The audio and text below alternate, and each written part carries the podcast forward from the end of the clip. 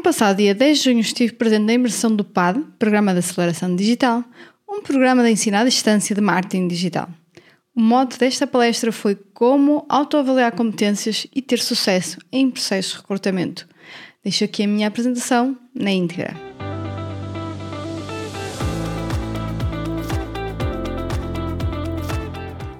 Olá, bom dia. Então, vou, normalmente eu já falo bastante rápido. Isso é o que toda a gente se queixa no podcast. Tem que passar em 0.8.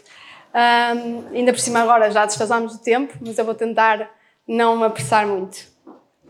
Então, meu nome é Andreia, tal como disseram na apresentação, muitos de vocês já devem ter ouvido alguma coisa sobre mim. Uh, tenho 33 anos, não é? que eu engano-me sempre, a conseguir, a única vez que eu fui entrevistada na televisão errei na minha idade. Um, sou mãe daqueles dois pequeninos seres, Rodrigo tem dois anos, quase três meses, e a Anabela tem sete semanas, então basicamente os meus últimos dois anos foi fazer filhos e cuidar deles. um, casei com aquele senhor em setembro de 2017. Este eu decidi decorar, que é para me parecer mal.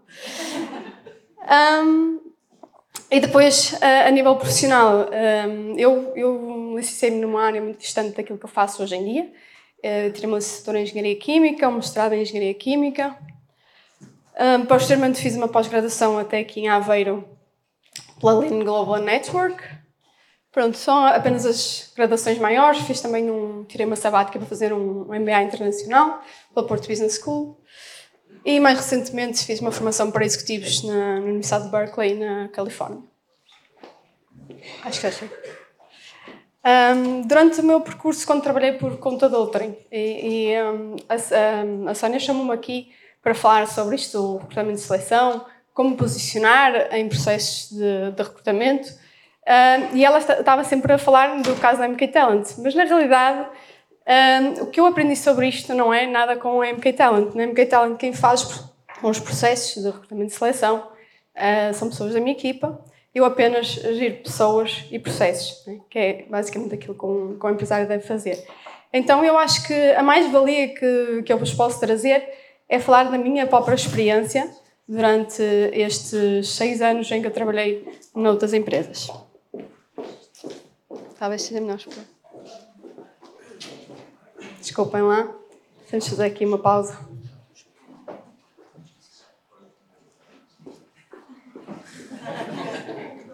É assim que se intimida as pessoas, para a próxima elas chegam a tempo. Talvez essa não venha, sabe? Ok, à frente. Então, eu trabalhei durante seis anos uh, na área industrial. Passei por três multinacionais diferentes. Uh, na minha última posição, eu cheguei a, a diretora de produção uh, da Molaflex. era responsável por maior área produtiva, com cerca de 100 colaboradores. Eu reportava já ao diretor de operações e administração. durante o meu percurso, uma coisa que me fez crescer e aprender muito foi a liderar pessoas. Uh, ao todo foram mais de 300 pessoas diferentes, não posso precisar. Uh, atualmente sou CEO na MK Talent. Uh, tenho um podcast que também sei que alguns de vocês conhecem, o Business After Hours, que basicamente fala sobre gestão e negócios. E então, eu até queria que o tema fosse um bocadinho mais abrangente, mas a Sónia disse: não, vais falar sobre aquilo. Como autoavaliar competências. E eu, ok, vamos tentar desenrascar, não é? Então eu inventei aqui um método. Escusam de procurar isto no Google, não é? Porque fui eu mesmo que meti na minha cabeça, só aqui um acrónimo para, para ser mais fácil de, de fixar isto. Que era o CAR, ok? O carro onde nos vai levar a algum, a algum sítio que nós queremos. Tipo este que é o meu. Não este aqui mesmo, porque este está um bocadinho melhor que o meu. O meu tem mais riscos, mas é assim. Triste.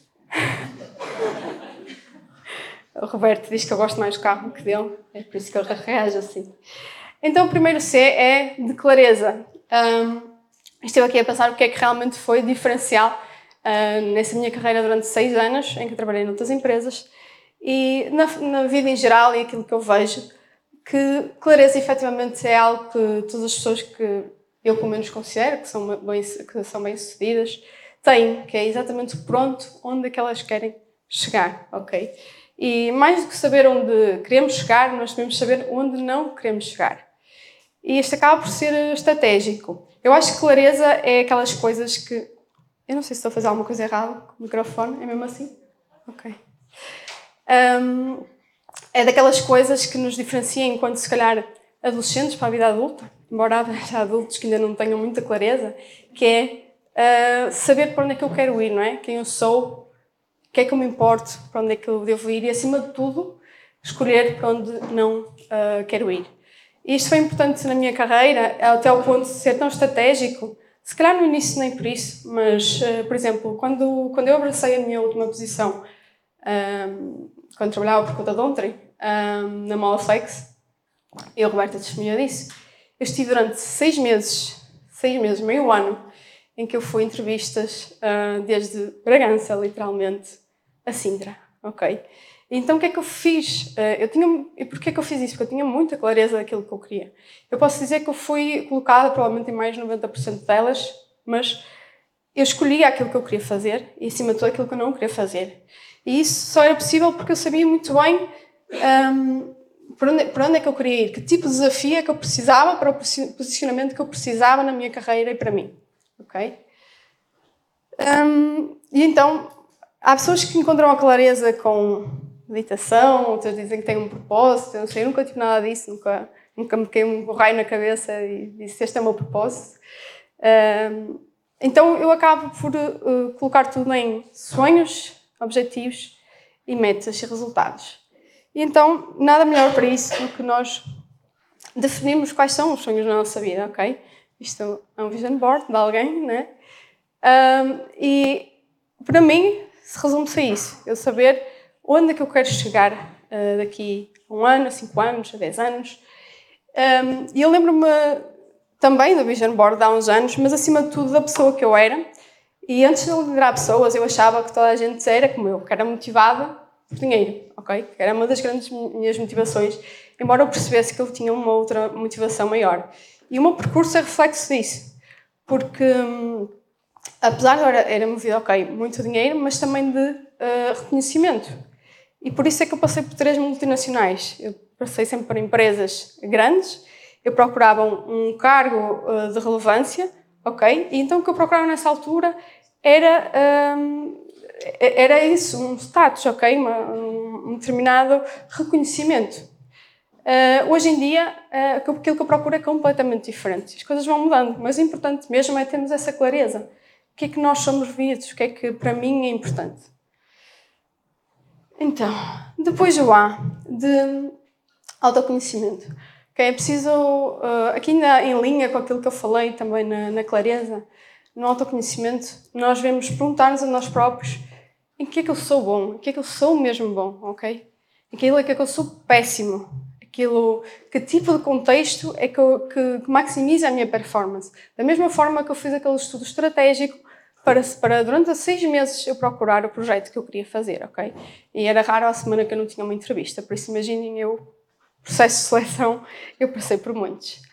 Um, e então é, é preponderante nós sabermos por aquilo que uh, efetivamente nós somos diferenciais nessa, ne, ne, para nos destacarmos numa empresa e naquilo que nós fazemos. E muitas vezes nós nem sabemos ou temos um reflexo muito errado daquilo que nós somos e daquilo que são os nossos pontos fortes e daquilo que são os nossos pontos fracos. E então, como é que nós, uh, vou deixar aqui dois exercícios muito, muito simples, como é que nós encontramos esse autoconhecimento?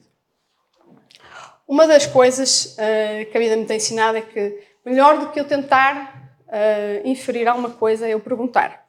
Então, na dúvida, tenham em três pessoas, ok? Cinco pessoas, que, que vos vão ajudar no sentido de. Não é aquela pessoa que vos quer ajudar porque quer para proteger, mas aquelas pessoas que querem ajudar no sentido de vocês crescerem. E perguntem-lhes quais são minhas três melhores características, ok? Minhas top three skills uh, em que é que eu sou medíocre, ok? Isso vai-nos dar um, um panorama uh, muito mais realista daquilo que vocês pensam e aí vocês perceberem realmente onde é que vocês conseguem agregar valor. Depois o outro, está ali o meu filho, alguém consegue adivinhar? O que é que ele está a fazer? Se está a dar um biberão a um bebê, não é? Mas uh, não se assustem, aquilo na nossa casa, é creche, está assim, está desarrumado. Às vezes parece, mas não é. Uh, então uh, o Rodrigo está aqui, ele está a brincar. ele está no estado de flow dele. Todos nós temos um estado de flow. O, o estado em que a nossa competência e o nosso e o desafio estão em linha, ok? É aqueles momentos em que nós nem damos para o tempo passar. Isso acontece a todos nós, não é? Há coisas que nós gostamos tanto de fazer que nós nem damos para as horas passar. Então isso é muito importante também para nós descobrirmos o nosso, o nosso, a nossa maior performance e aquilo que nós podemos ser bons a fazer. E depois, resiliência, não é? A palavra da década, provavelmente. Então, eu acho que depois disto tudo, o importante é nós percebermos, ok, tenho muitos sonhos, tenho muitos objetivos, uh, mas e se eu tivesse que largar tudo? Ok, qual era a única coisa que para mim era preponderante? E se nós encontrarmos bem este propósito, esta coisa que nós queremos fazer, acreditem que aquilo que, nos, que nós muitas vezes nos incutem da consistência, ela vai lá estar, só se não estiver bem definida.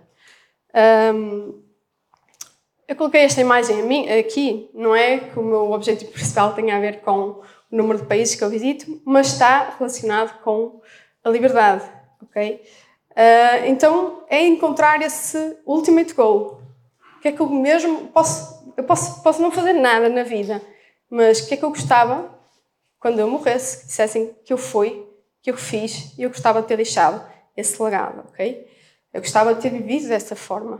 Isso é uma, eh, uma coisa que nos vai fazer todos os dias continuar e continuar, mesmo naqueles dias que achamos que está tudo perdido, mesmo naqueles dias em que correm mal, mesmo naqueles dias que não dormimos, etc. Depois, então, para summarizar aquilo que eu disse, então é importante saber aquilo que eu quero na vida, isso é o primeiro ponto. Se eu não souber onde quero ir, uh, qualquer caminho serve. Traçar um plano, ser estratégico, tal como eu falei, eu dei um exemplo. Entender quais são os ativos que vão potenciar a minha performance para aquilo que eu quero fazer. Uh, escolher entre fazer o que amo ou amar aquilo que faço. O que é que eu quero dizer com isto? Em tudo que nós gostamos vai haver sempre coisas que nós não vamos gostar. Paciência. Nós temos que acordar se temos determinado objetivo para fazer aquilo que tem que ser feito e não só aquilo que nós queremos, não é? Senão muitos de nós, se calhar, nem se levantavam da cama. E fazer o que tem que ser feito para concretizar esse plano. Oi? Não vai?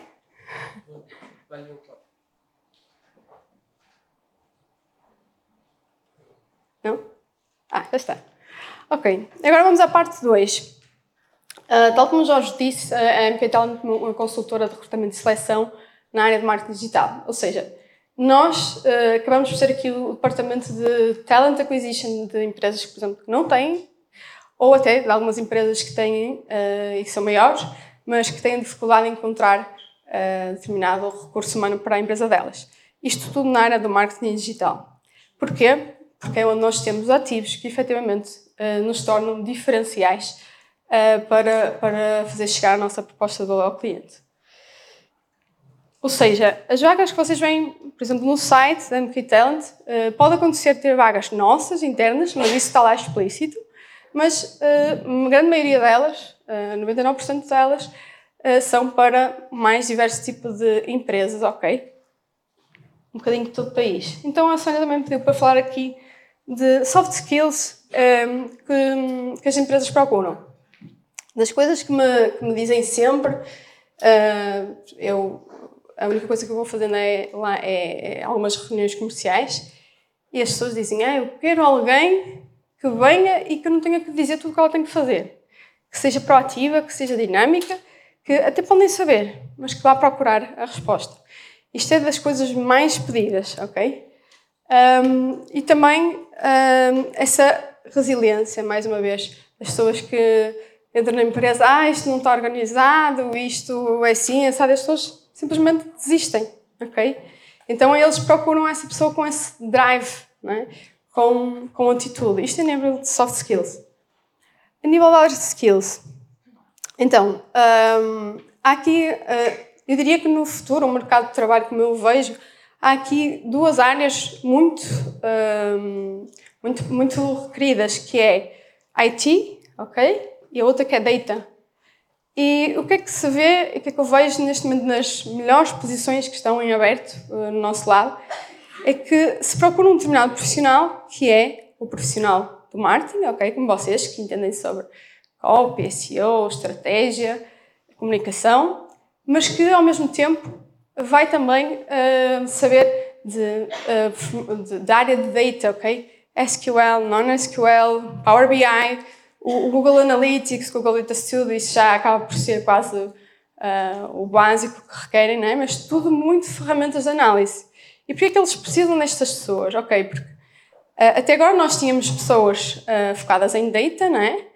e que basicamente a única coisa que vão fazer é modelos e dar respostas em termos de números e de representações uh, daquilo que, que, os dados demonstram, mas por outro lado uh, têm as outras pessoas que são de marketing e acabam por não confluir, não é? Uns pensam de uma forma, outras de outra.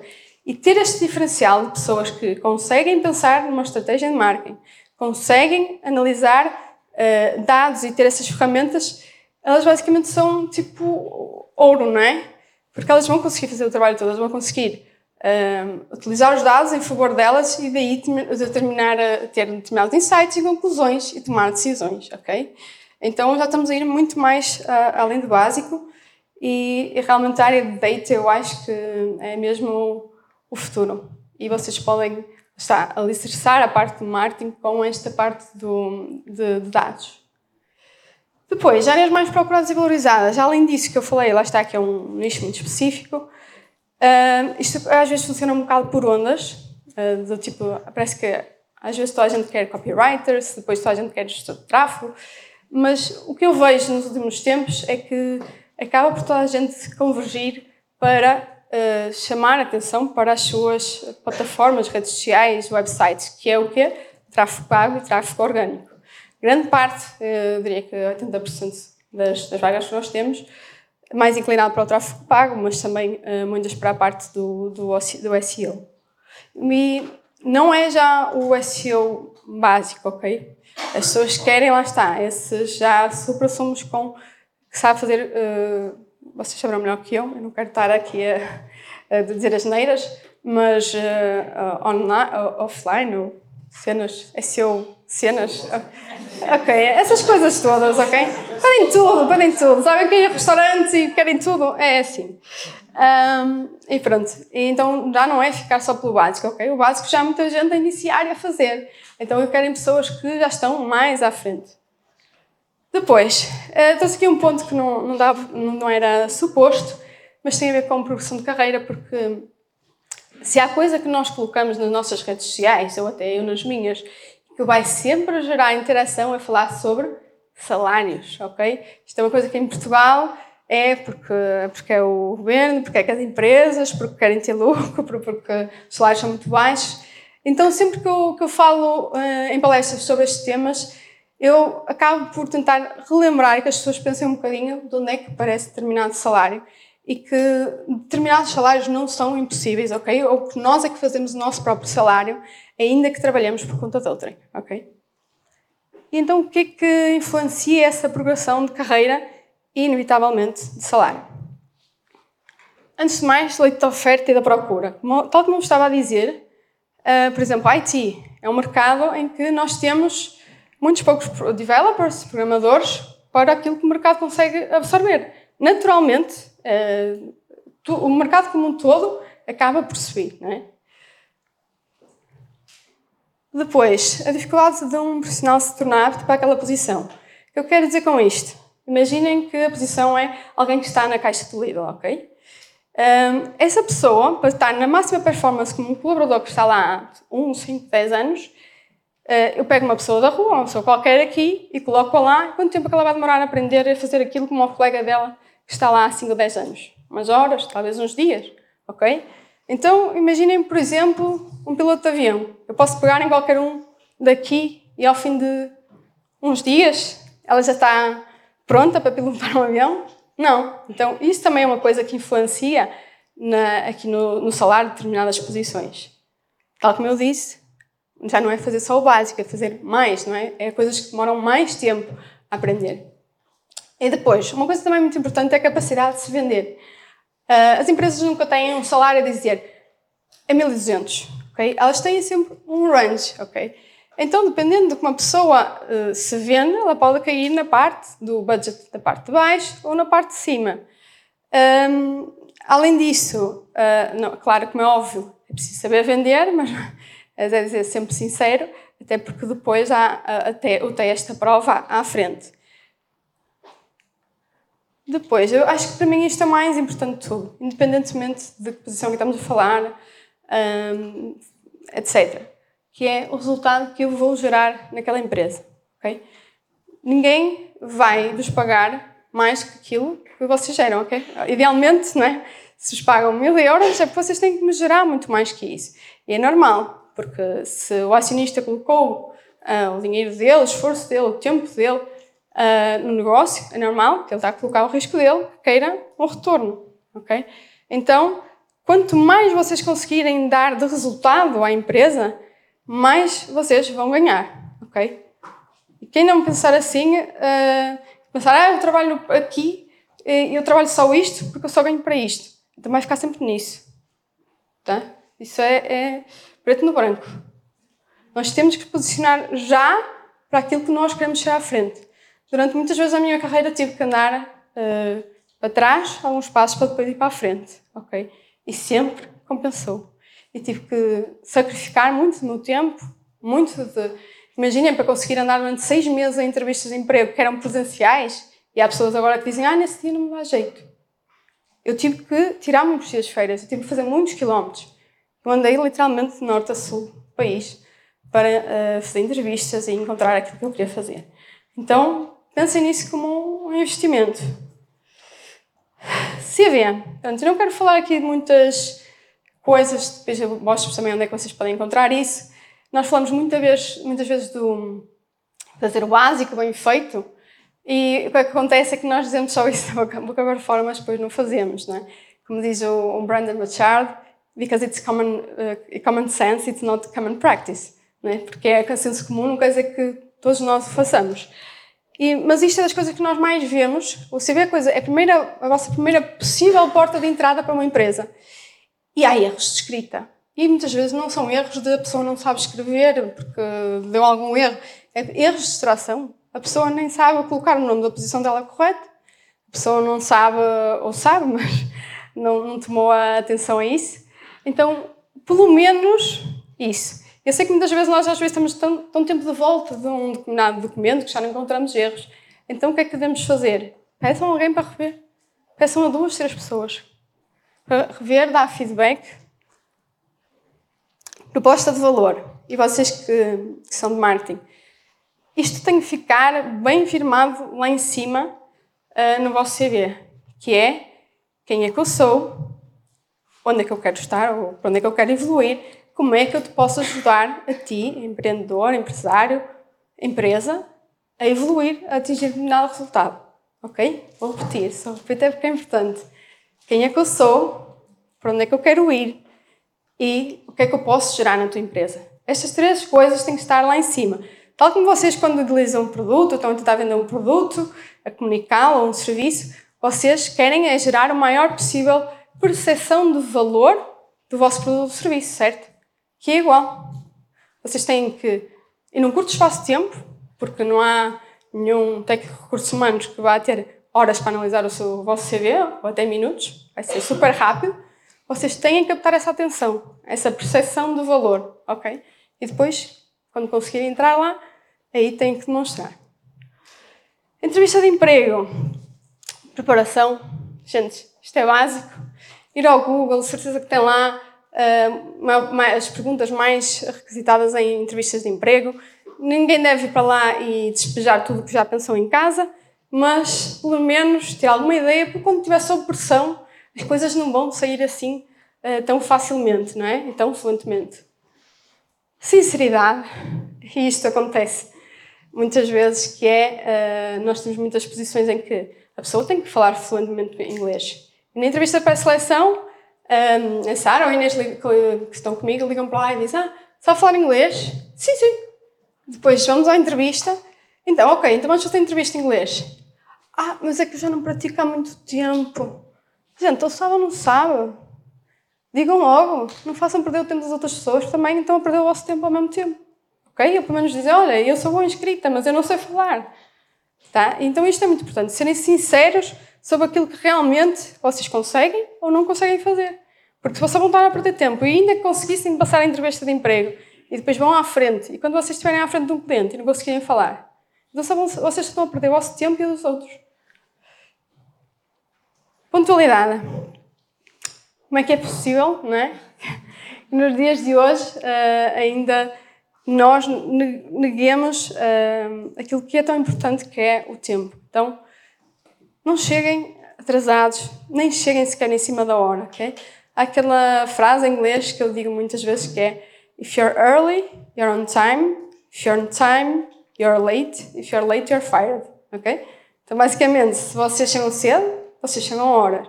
Então, a gente faz reuniões comigo, sabe, sabe disso, não é?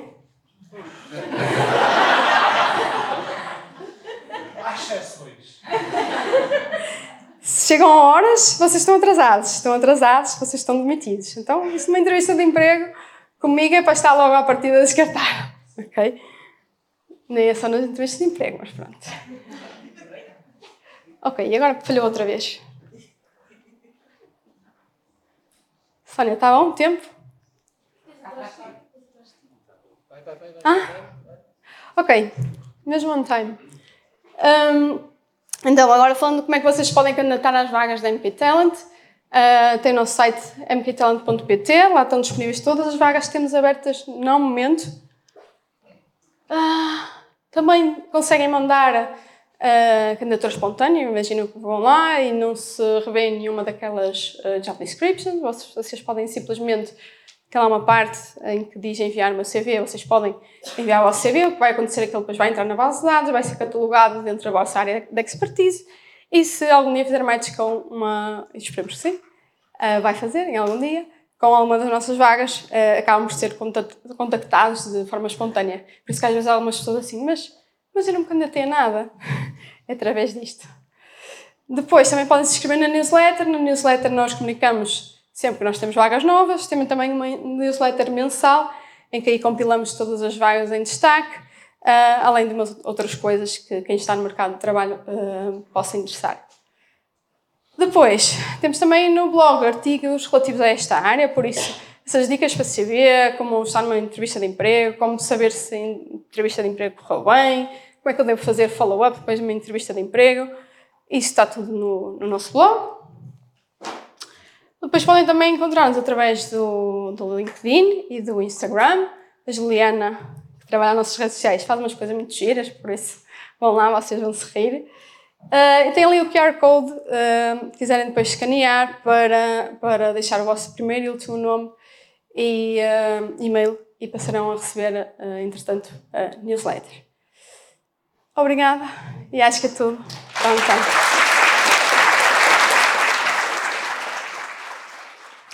E assim chegamos ao final de mais um episódio do Business After Hours. Espero que tenham gostado deste episódio diferente, principalmente que ainda não tenham ouvido uma palestra minha. Obrigada por estarem a ouvir e espero ter-vos aqui no próximo episódio. E já sabem, classifiquem este episódio na plataforma em que estão a ouvir. Fico à espera de vocês no próximo episódio. Até lá, stay tuned!